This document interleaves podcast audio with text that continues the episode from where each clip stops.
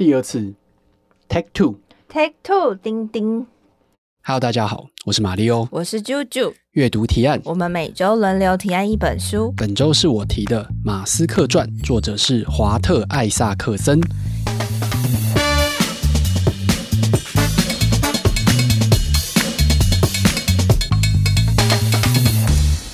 耶！我们来听马郎加马姨郎喽。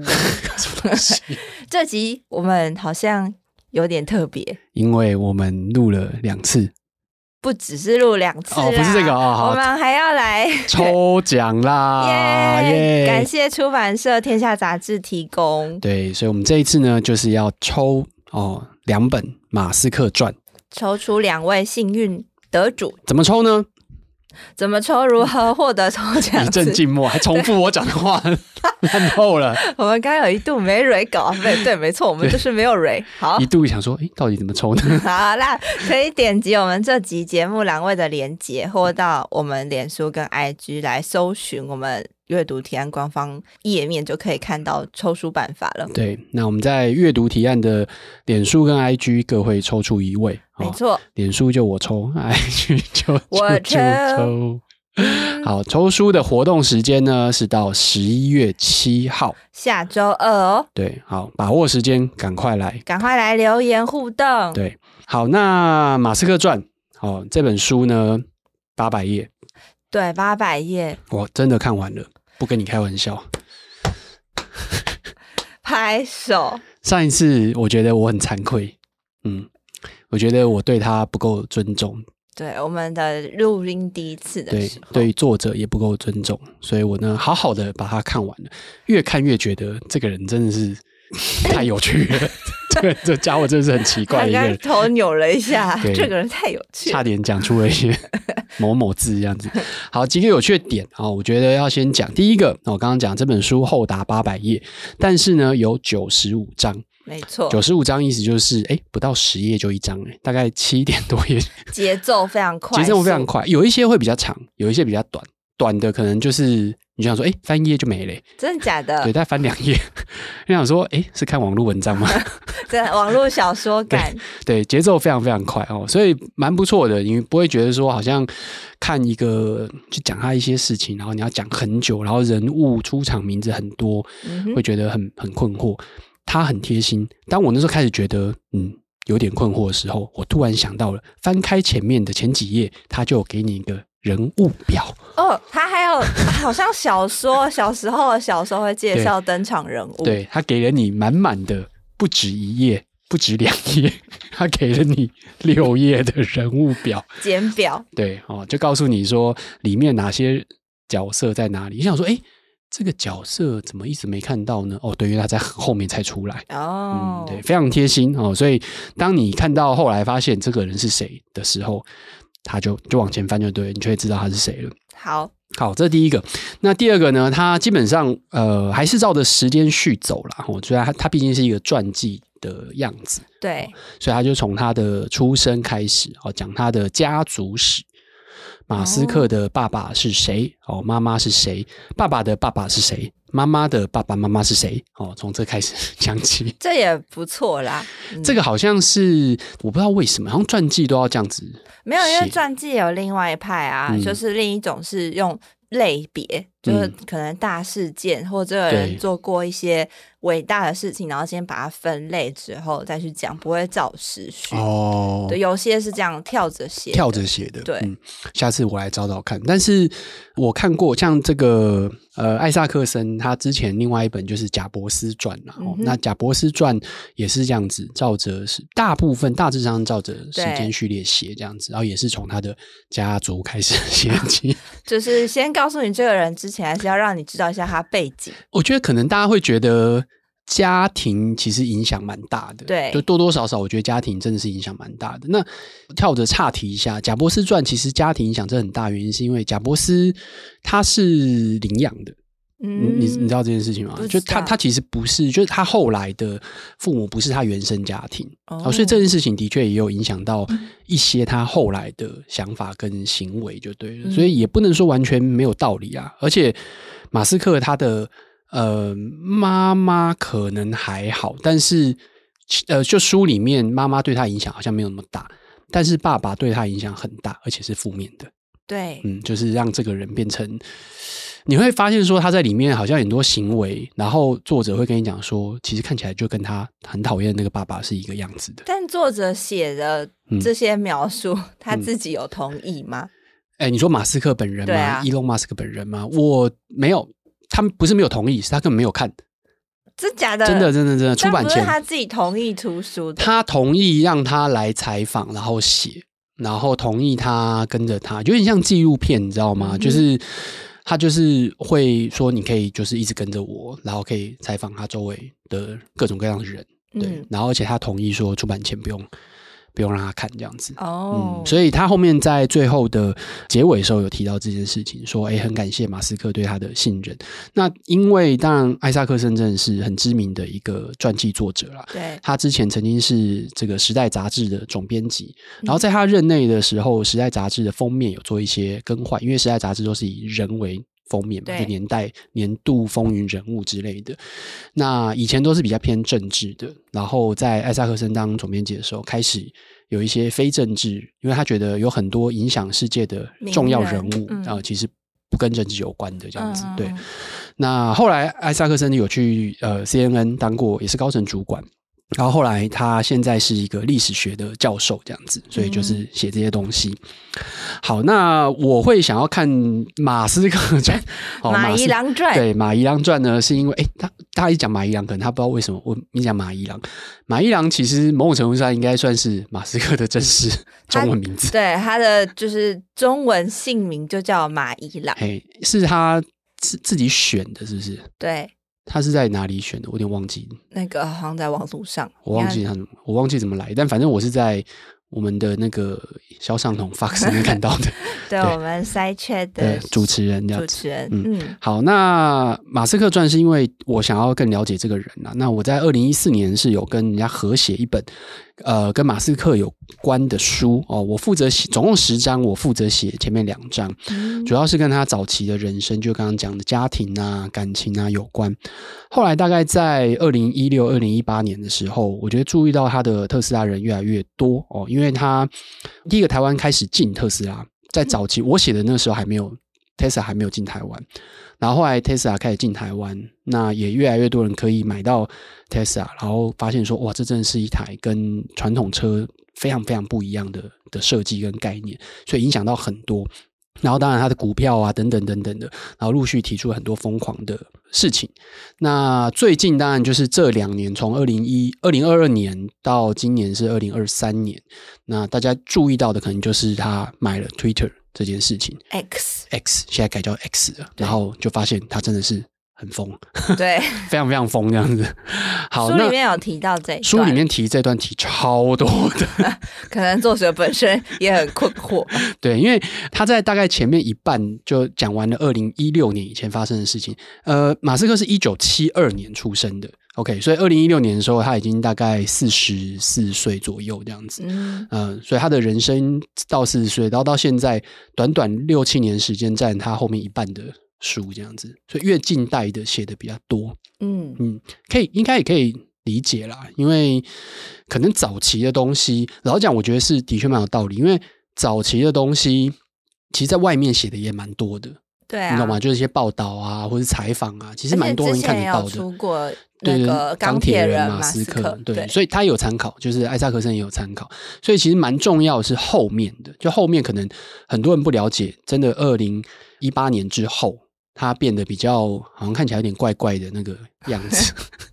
比较疯狂，比较疯狂。其实他真的自己一直都很疯狂，只是后来我觉得他影响层面越来越广之后，大家觉得他越来越疯狂这样子。嗯、但你会看到他其实不是一个那么不能理解的人，嗯，他其实是一个算是有他一以贯之的想法，嗯，就是在你了解作者有点到一些背景之后，对然后因为。跟着他一起看很多事情，就大概知道为什么他会做出这些判断。对对对对对对，好，好。那后面刚刚讲的这个呃后半段，那特别讲一下，从七十二章到九十二章，他花了二十章的时间，只有一章不是哦，总共二十一章嘛，七十二到九十二是二十一章，但里面有一章不是，总共二十章时间全部在讲 Twitter。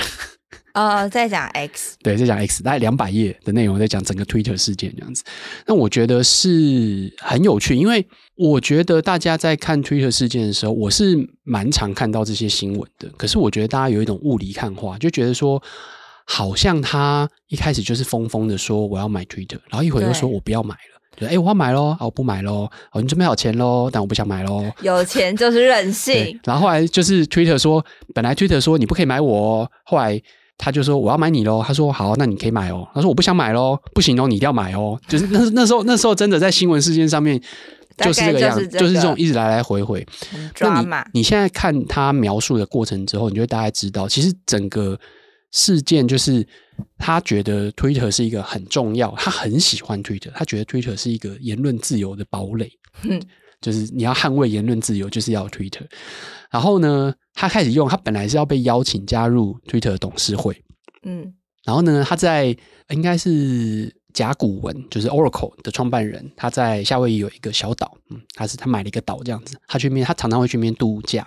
他在那边度假那几天，明明就是跟人家约会在那边度假，然后他就整天在想，我到底要不要处理 Twitter 这件事情。所以他在那边四天基本上没有什么在度假，然后后来就决定说，好，我不要加入 Twitter 董事会，我要把 Twitter 整个买下来。哦，oh. 嗯，然后他就觉得说，因为 Twitter 那些人，就是他如果只是加入董事会，他觉得没有意义。他就决定说好，我要把它买下来，所以他就直接跟推特董事会说我不加入。他跟执行长说我们要加入，我要把他们整个买下来。所以就开始后面一连串这些看起来好像很奇怪的事情，但是都是他决定说他要大刀阔斧把整个推特改成他觉得应该要有的样子。那他有在这本书里面有说他希望要有的样子是什么吗？他其实有讲，我是说他其实你为什么看到后来你会理解他在。Twitter 事件当中，他会变成这个样子，原因是因为他心中想的就是我刚刚讲嘛，他觉得 Twitter 是一个言论自由的堡垒，所以他的想法是每个人都应该要可以各自讲各自的东西，所以他很不喜欢那种政治正确的表述，他基本上痛恨政治正确这件事情，他觉得说为什么一定要政治正确？为什么？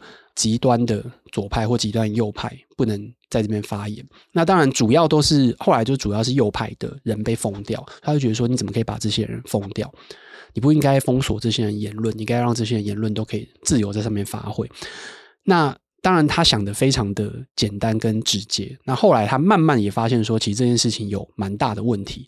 所以后面的很多行为其实是回应到他想要维护言论自由。但是又要避免假资讯跟那些大量机器人的方法，所以是什么呢？就是蓝勾勾事件。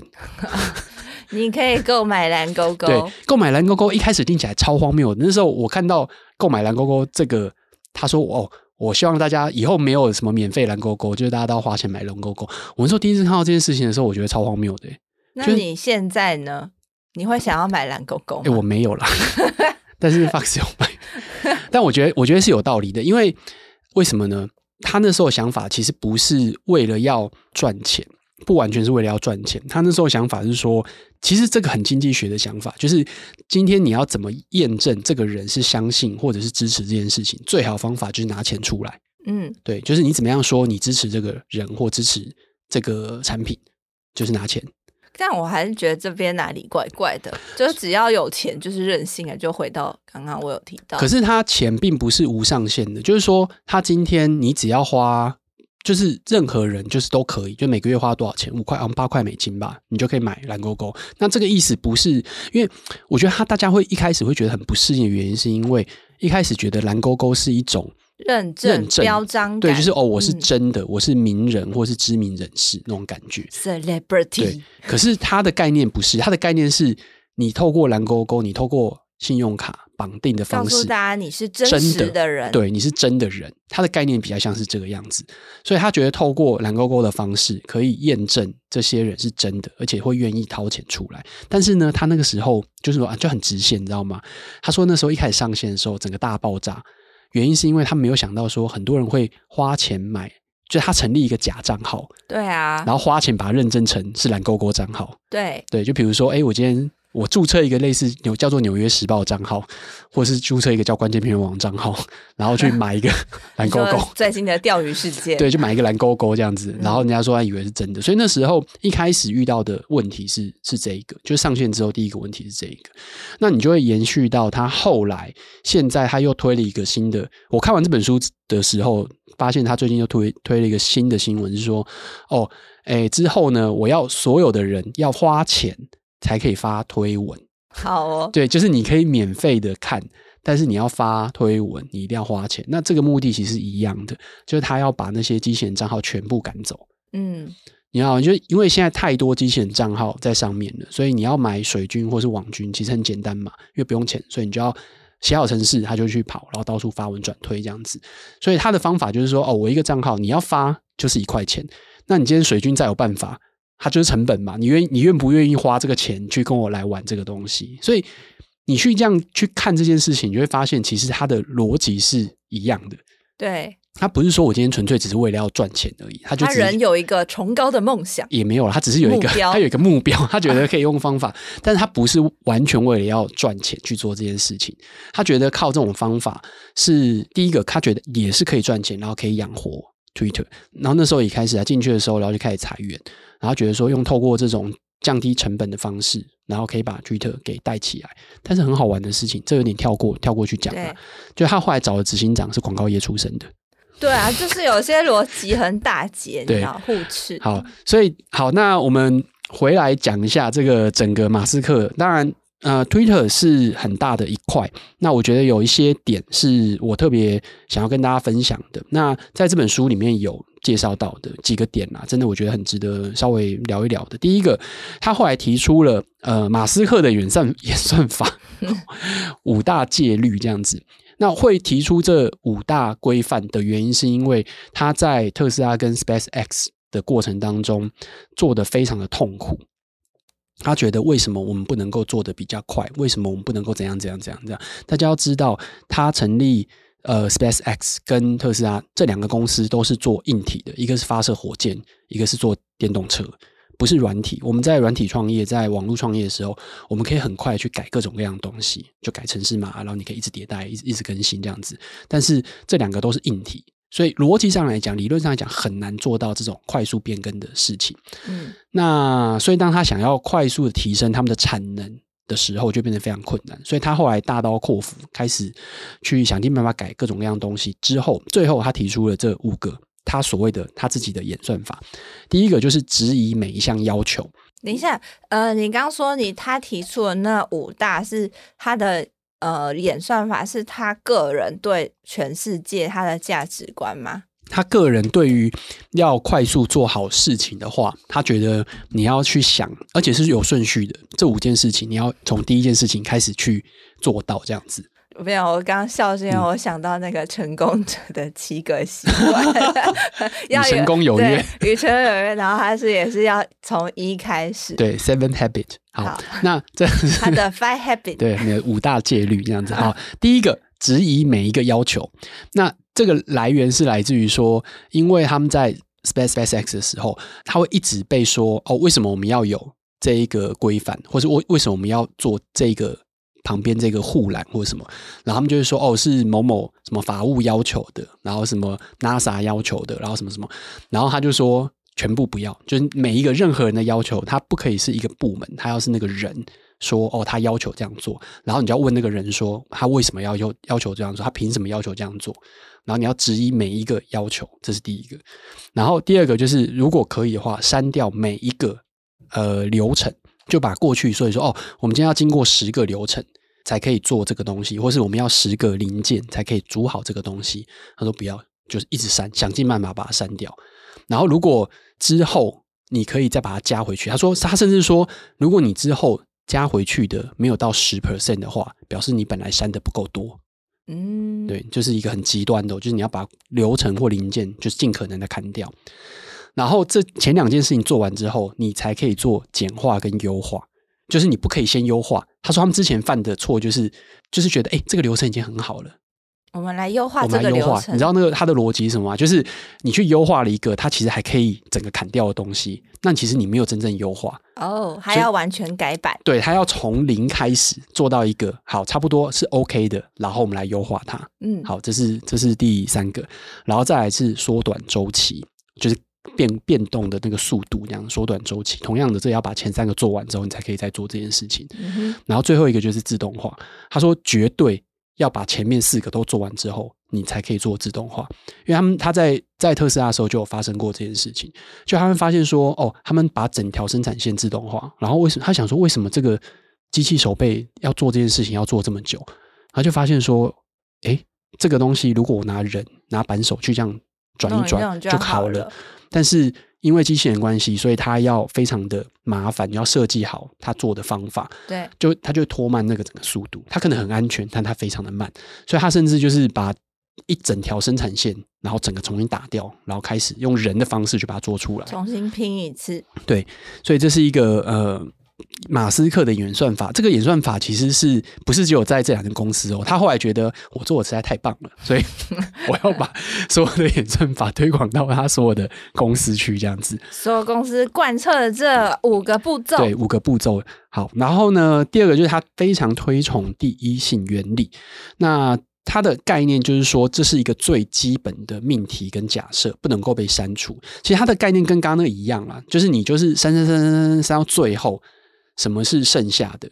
然后是不能够省略的，不能够违背的。那从那个地方开始，我们再来想事情。嗯，所以这是他一个很关键的想法。所以他常常讲说，他说每次只要有人说哦这个做不到，他就会很生气，他就会说为什么做不到？你只要没办法解释很清楚为什么做不到，你就完了。好，对，他就会说为什么做不到？他就能说，哎，我们今天，哎，我想要生产什么什么哦，比如说，呃，一个礼拜要做多少？然后他们可能底下人说，哦，没办法，我们现在只能做八百个。然后说为什么只能做八百个？他说他会讲说，只有物理原则是不能被违背的，其他都可以改。好，如果你的大脑没有办法，就是呃说服我的话，嗯、就 fire。呃，对对，真的吗？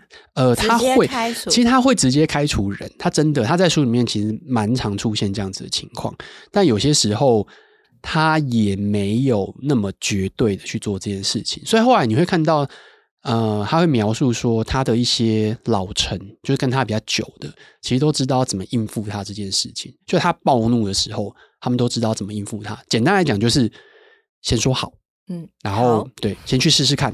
然后等到你们找到足够的证据，发现说真的不行，他其实会改。好，他不能接受的是你们拿现况，对，你拿现况跟他讲说，哦，因为我们就是这样子啊。嗯，然后他他不能接受这样子的讲法。嗯，对。那所以另外一个就是说，他后来开了非常多公司嘛，就除了比较有名的 SpaceX 跟特斯拉之外，后来还有就买下 Twitter。嗯。然后还有像呃 SpaceX 后来还有星链，对，那再来还有有一个叫做钻孔公司 Boring Company，然后还有新呃 Neuralink 就是做呃大脑的，就是呃人人机界面，人机界面吗？呃人机界面，人机界面，对，机器人机器人，然后还有一就是后来的 XAI 这样子。那问题就是说，可能很多人想，为什么他有办法同时管这么多公司？对，他有在睡觉吗？他有在睡觉。但他其实常常会睡不好，呃，这是另外一个很大的问题。但他大部分的时候，我的观察，我后来看这本书，其实他没有真正，呃，他他的方式是，他会找到一群人很很厉害的人来帮他做这些事情，但是他同时，他真的会时不时的跳下去，很第一线的去解决各种各样的问题。他真的解决了吗？不知道。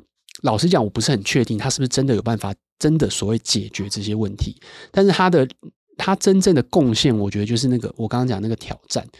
他今天那时候在特斯拉的所谓生产地域的时候，他的目标就是我们要在一个礼拜生产五千台，嗯，五千台车。但问题是他们一开始只能够做到一千八百台，这是一个非常巨大的差距。你要怎么样在短时间，在一个多月之内，把你的产线的产能达到这样子的程度？他真正厉害的地方就是不断的挑战每一个人，就是你本来以为说哦，我们只能够这样做，我们就只能够这样做，我们过往就是这样做事情的。他没有在管你这个东西，他就是一个一个把它拆解掉，然后逼所有的人去想怎么样才可以做到这件事情。重新来，对，从最源头开始这样子。那我觉得这是他很他他非常呃厉害的地方啦。不过他最大的问题，我觉得主要就是他的情绪。对，他的情绪，他有两个我觉得比较大的情绪问题。第一个情绪问题呢，是他静不下来。哦，就是他，比如说像特斯拉刚度过生产地狱，然后他一一个终于可以生产出五千台车，一一个礼拜这样子。应该 OK 了嘛？然后股价都很好啊。他甚至那时候，因为他承诺董事会一个非常高的数字，然后如果他可以做到这个数字的话，他就可以拿到非常高额的奖金。然后他后来做到了，所以他那时候为什么成为世界首富，就是因为他做到了，所以他拿了非常多的股票，然后股价一直涨嘛，所以他就他就拿到很高额的奖金这样子。但是他静不下来，对，他就会想尽办法找自己麻烦。某种程度上来讲，到底是找他自己麻烦，还是找别人麻烦？也很难讲，可能觉得很有趣。对他，他他无法接受一个事情，就是他呃，里面书里面写他弟弟讲的，他弟弟他弟弟对他是他很亲近的一个家人，嗯、说他无法接受和平模式。他通常会找一间公司里面找问题，然后把它变成危机。好哦，对他就是会闯进一间公司，然后看到一件事情，觉得说怎么会这样子。然后就整个翻桌，然后就开始把所有人召集进来，说：“我们现在要开始来解决这个问题。”这个事情啊，这个问题可能是他刚刚弄出来的。好，好哦。对，所以他不能够接受和平。我之前看过的一本书，我之前在马友朋友那边的时候讲过，呃，什么才是经营最困难的事？跟你的行为决定你是谁，决定呃，讲企业文化这本书，作者是 Ben Horowitz。他在第一本书。什么才是经营最重要的事？里面有最困难的事，里面有讲过。他说他觉得执行长 CEO 分为两种，一种叫做战时执行长，就是战争的战，对，对战斗执行长；一种叫做呃和平执行长，平时执行长。他说这两种，你当然有人可以同时都可以做得到，但多数的人只能做好一件事情。我跟你讲，马斯克没有在做和平执行长这种事情的，他一直都在。战备状态没有，他就没有啊，他就是和平的时候，他就把它弄成战争。啊、好的，你懂吗？他只擅长当战士和执行长，嗯，所以当他发现现在没有战争的时候，他就弄一场战争出来，这样子。好，对，好累哦。对，这就是马斯克。好，所以他是第一个，第一个，问题，他的他在管理方面，他就是一定要走这种战争模式，然后一定要走危机模式，就是各种时候发生危机，他线上腺素就大爆炸，然后就开始。哦，没日没夜来弄，那这个就会造成他的情绪起伏非常非常大。他身体状况其实我这样看起来其实也没有好到哪里去。他忧郁的时候会胃痛、会呕吐，然后也会有胃灼热，基本上就是会食道逆流了。对，对然后喝太多，对，然后他的情绪管理就不好。他看起来没事的时候 OK，然后他对小孩也还好，但是他常常会对人非常的暴躁，而且不是对于就对亲人也会。然后对于他的感情生活也会，他之前呃，他有这样到底有几任妻子啊？应该算两任，他有两任妻子，然后现在有一个算长期的伴侣，然后之前还有一些比较像是女朋友，嗯、像那个 Amber Heard 就是他交往的对象。对那这些人其实都会觉得他不是很好相处，就是他有些时候会有一些很暴躁的状况，那这是他的一些感情的问题。对，所以他很想要小孩，但是他也没办法好好陪伴小孩，这件事情也是蛮奇妙的。嗯，你知道他有十个小孩吗？我知道他有很多个，但我不知道总共有十个。他有十个小孩，我在写书的时候他就五个。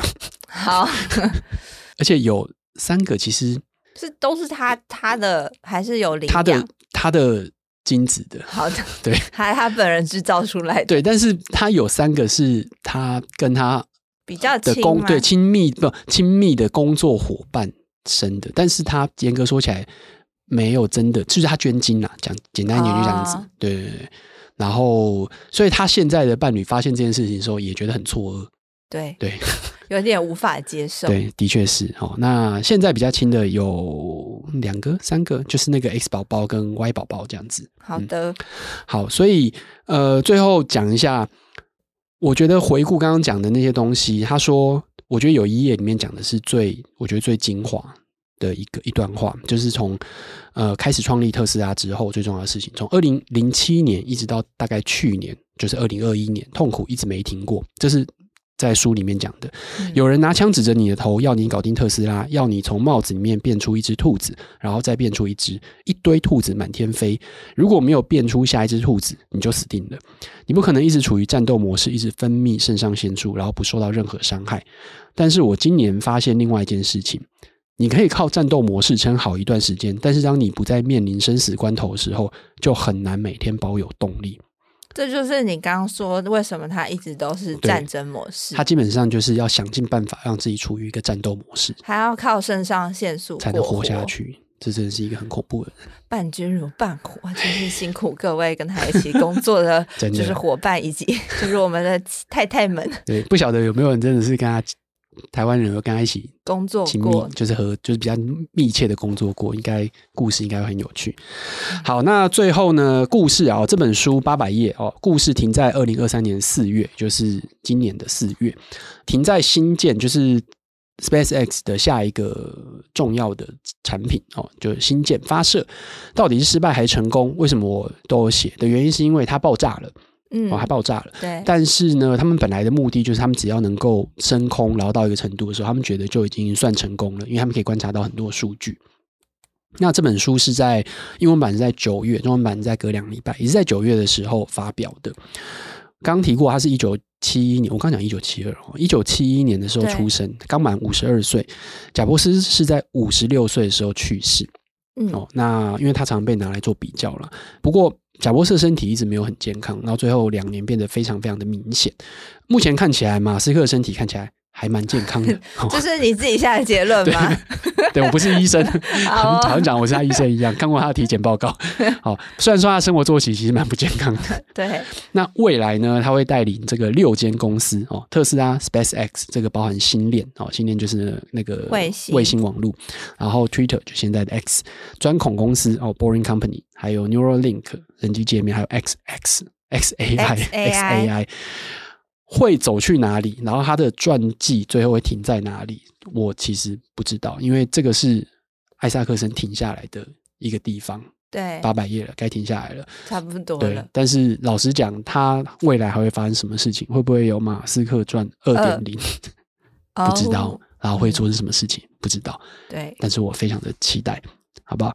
那我我个人是非常推荐这本书。然后你可以看到，尤其是我刚刚从头到尾这样看完，真的认真看之后，我就会知道，有些人说他是暴君，实际上没有错，但是他在工作的方式。我我真的觉得他有他的脉络，跟他会思考的方式。他里面书作者常常在提这件事情，嗯、就是他帮你解释说他为什么这样讲，然后他后来真的是怎么样做的一件事情。所以他其实书里面有非常大量的评论马斯克这个人。好，那就是今天跟大家分享的马斯克传，然后再重复一次，今天我们要来抽两本马斯克传，八百页抽到赚到啦！感谢出版社天下杂志提供的哦。那只要你点击这一集的节目栏位的连结哦，或者是到我们脸书或 IG 搜寻阅读提案，找到我们的官方账号，就会看到抽书办法哦。那脸书跟 IG 会各抽出一位，好不好？没错。想抽吗？赶快。好，到十一月七号，下周二就可以来获得这本书喽。好，那就我们今天的阅读提案，先你听得开心。如果你看完马斯克传觉得还不满意的话，也可以去看贾伯斯传，对，或者是贝佐斯传，都很厚。三思。贝佐斯我好像也有看，但是我看的是比较薄那一本。嗯，然后嗯，好，好，那有任何想法的话，欢迎到我们的社群媒体上面跟我们分享。拜拜，拜拜。